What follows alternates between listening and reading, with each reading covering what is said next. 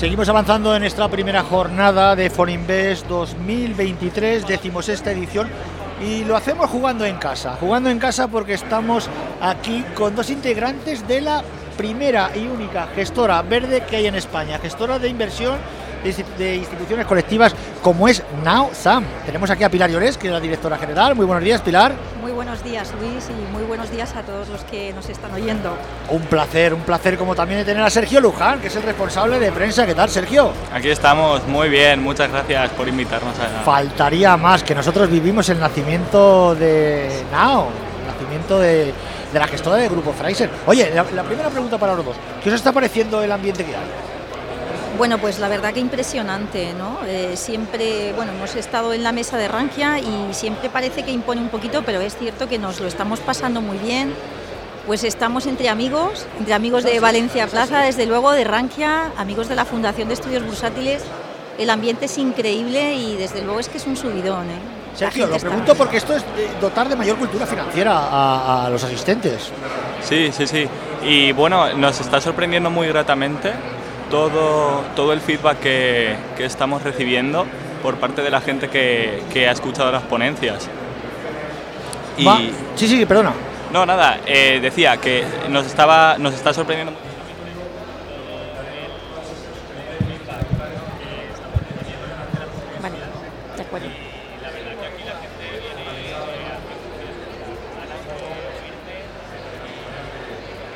saber de lo que haces y eso es genial. Además lo, hacemos en un momento donde siguen subiendo los tipos de interés, donde sigue subiendo la inflación y donde la gente que tiene poca cultura financiera no se da cuenta que no sirve de nada comprar letras al 3% con una inflación del 6%, Pilar. Bueno, Evidentemente también hay que tener en cuenta el perfil de riesgo de cada uno, pero efectivamente eh, nos pensamos tal vez, o por lo menos a finales del año pasado pensábamos que, que bueno que venía una o mucha gente pensaba que venía una recesión. Venía el apocalipsis. Aquí se dijo antes del verano, disfrutar el verano que viene lo peor. Y pero evidentemente no, no, no es tan así. La, economía está siendo, está muy resistente, desde luego. Estamos viendo pues que, bueno, efectivamente, pues los precios altos son incómodos, pero la economía sigue sobreviviendo. Nosotros vemos dos cosas positivas. Primero, la inflación está remitiendo. Evidentemente va a tardar y siempre va a haber pues vaivenes, ¿no? Eh, momentos en los que a lo mejor los bancos centrales pues tengan que endurecer algo los tipos, pero será sobre todo porque la economía sigue yendo bien. Lo estamos viendo en Estados Unidos, lo estamos viendo en Europa, que también hemos visto unas cifras mejores de lo previsto y estamos viendo además una reapertura de la economía china que nos va a ayudar. Pero esto es como lo de la manta, o te tapa la cabeza, que es eh, combate la inflación, o te tapa los pies, que es recesión. Sí, está claro, eh, pero bueno, yo creo que están acompasando bastante bien los bancos centrales todo esto. Ahora ya en primavera vamos a empezar a ver los efectos, yo creo que ahí empezaremos a ver los efectos más claros de lo que la política monetaria puede hacer. ¿no? Y desde luego, pues sí, es posible que tengamos un poquito menos de crecimiento en los países desarrollados, por ejemplo en Europa o Estados Unidos, que aún quedan algunas subidas, pero lo que estamos viendo de todos modos es que eh, en principio pues no falta empleo, la gente puede pagar sus deudas, los tipos de interés, pues sí, están subiendo, pero tampoco son tipos de interés eh, claro, excesivos. hay que hablar más que nada, Pilar, estamos normalizando la política monetaria. Es que veníamos de 10 años con tipos negativos y tipos cero. Estamos normalizando una situación. Evidentemente, un 3%, 3 y pico por ciento, lo que te implica simplemente es que la economía pues, pues bueno, pues también funciona, ¿no? Y hay que endurecer los, los tipos, pues bueno, veamos también cuando empiezan a estabilizarse. Desde luego las subidas de este año no van a ser las subidas del año pasado, que fueron muy verticales e hicieron daño pues tanto a la renta variable como a la renta fija. Pero vamos, yo creo que sobre todo son buenas noticias también incluso para el ahorrador más conservador, que antes tenía el dinero pues en cuenta corriente que casi que bueno tenía que pagar tenía que poco menos que pagar claro claro yo creo que esto también son buenas noticias para aquellos que dicen bueno mi perfil no es renta variable mi perfil no es otro tipo de activos pues bueno, pues también yo creo que son buenas noticias, desde luego. Sergio, cuéntanos a, los oyentes de Plaza Podcast de Valencia Plaza, ¿qué es eh, Nausam? Pues eh, Nausam es la mejor alternativa que tienes en Valencia para, invertir en sostenibilidad. Y eh, bueno, al final nosotros pues eh, modestamente somos un equipo, pues al final somos unas poquitas personas eh, pero lo que hacemos es buscar compañías que nos cumplen tanto el test financiero eh, como el test de sostenibilidad, es decir, que medioambientalmente se lo ocurran para, para reducir su consumo energético, su consumo hídrico y, y su huella de carbono y que, bueno, pues por supuesto están comprometidas con sus stakeholders, tratan bien a los empleados, fomentan el talento interno y que por gobernanza, pues bueno, que exista una clara alineación de intereses eh, entre directivos, empleados y, accionistas. Al final es un poco eh, lo que se ha hecho siempre, no es, no es algo nuevo, pero nosotros encontramos ahí una ventaja competitiva, encontramos cierta correlación entre las compañías que, que miran, se miran estos aspectos y tienen hechos los deberes y luego pues cómo se toma el mercado cualquier noticia que estas compañías dan y siempre las recibe, los mensajes se los toma con, con mayor el tranquilidad. El mercado ya sabes cómo funciona, Sergio. Oye, una cosa, eh, yo quería preguntar, fíjate, estamos hablando de términos de sostenibilidad, cuando hace dos años todo el mundo hablando de sostenibilidad, pero oye, que en 2017 cuando Pablo y Ana Serratosa se ponen a lanzar esta gestora, ya tenían en cuenta los criterios ASG barra SG, ambientales, sostenibles y de gobierno corporativo. Bueno, entonces incluso con quien hablábamos del proyecto nos discutía, más que nos discutía, nos decían, oye, que, que, a lo mejor esto no lo va a entender la gente, ¿no?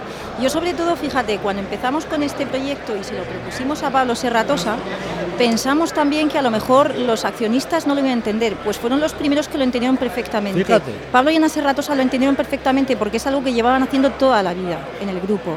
O sea, el cuidar a la comunidad que te rodea, el respeto ya pues, pues, por el tema medioambiental, sobre todo el tema social, el crear empleo, todo esto era algo que ya en el grupo estaba en los valores del grupo, ¿no? de, de Grupo Thriser. Entonces fue algo que para ellos no era nuevo y nos dimos cuenta que para lo que era la empresa valenciana tampoco iba a ser nuevo. Sí que es cierto que al principio pues lo tenías que explicar un poco más, pero cuando te acercas a la gente y lo explicas, lo entienden perfectamente. Y nunca está reñida la rentabilidad no. con la sostenibilidad, Pilar. Exacto, yo creo que, se ha demostrado y sobre todo al final los resultados a medio y largo plazo son muy buenos. Tienes fondos menos volátiles, normalmente tienes compañías con una muy buena reputación y una gran calidad, que así la percibe la gente porque son compañías que hacen las cosas bien y entonces confías más en el producto o el servicio que hacen y esto pues al final tiene esa recompensa que, que es a, a, a corto plazo es posible que a lo mejor pues a veces te quedes un poquito detrás, pero a medio y largo plazo consigues batir al índice. Sergio, ¿planes que tiene NAO para este año? ¿Qué, Pues- se, está, qué se está cociendo en el horno? Bueno, pues... que se eh, pueda contar, ¿eh? Pues bueno, no sé. Eh, planes, pues te- eh, tenemos que seguir eh, igual. La verdad que los resultados eh, desde el inicio han sido bastante buenos. La idea es seguir por esa línea. Si viene un año de mercado muy vertical, pues esperamos a- acompañar.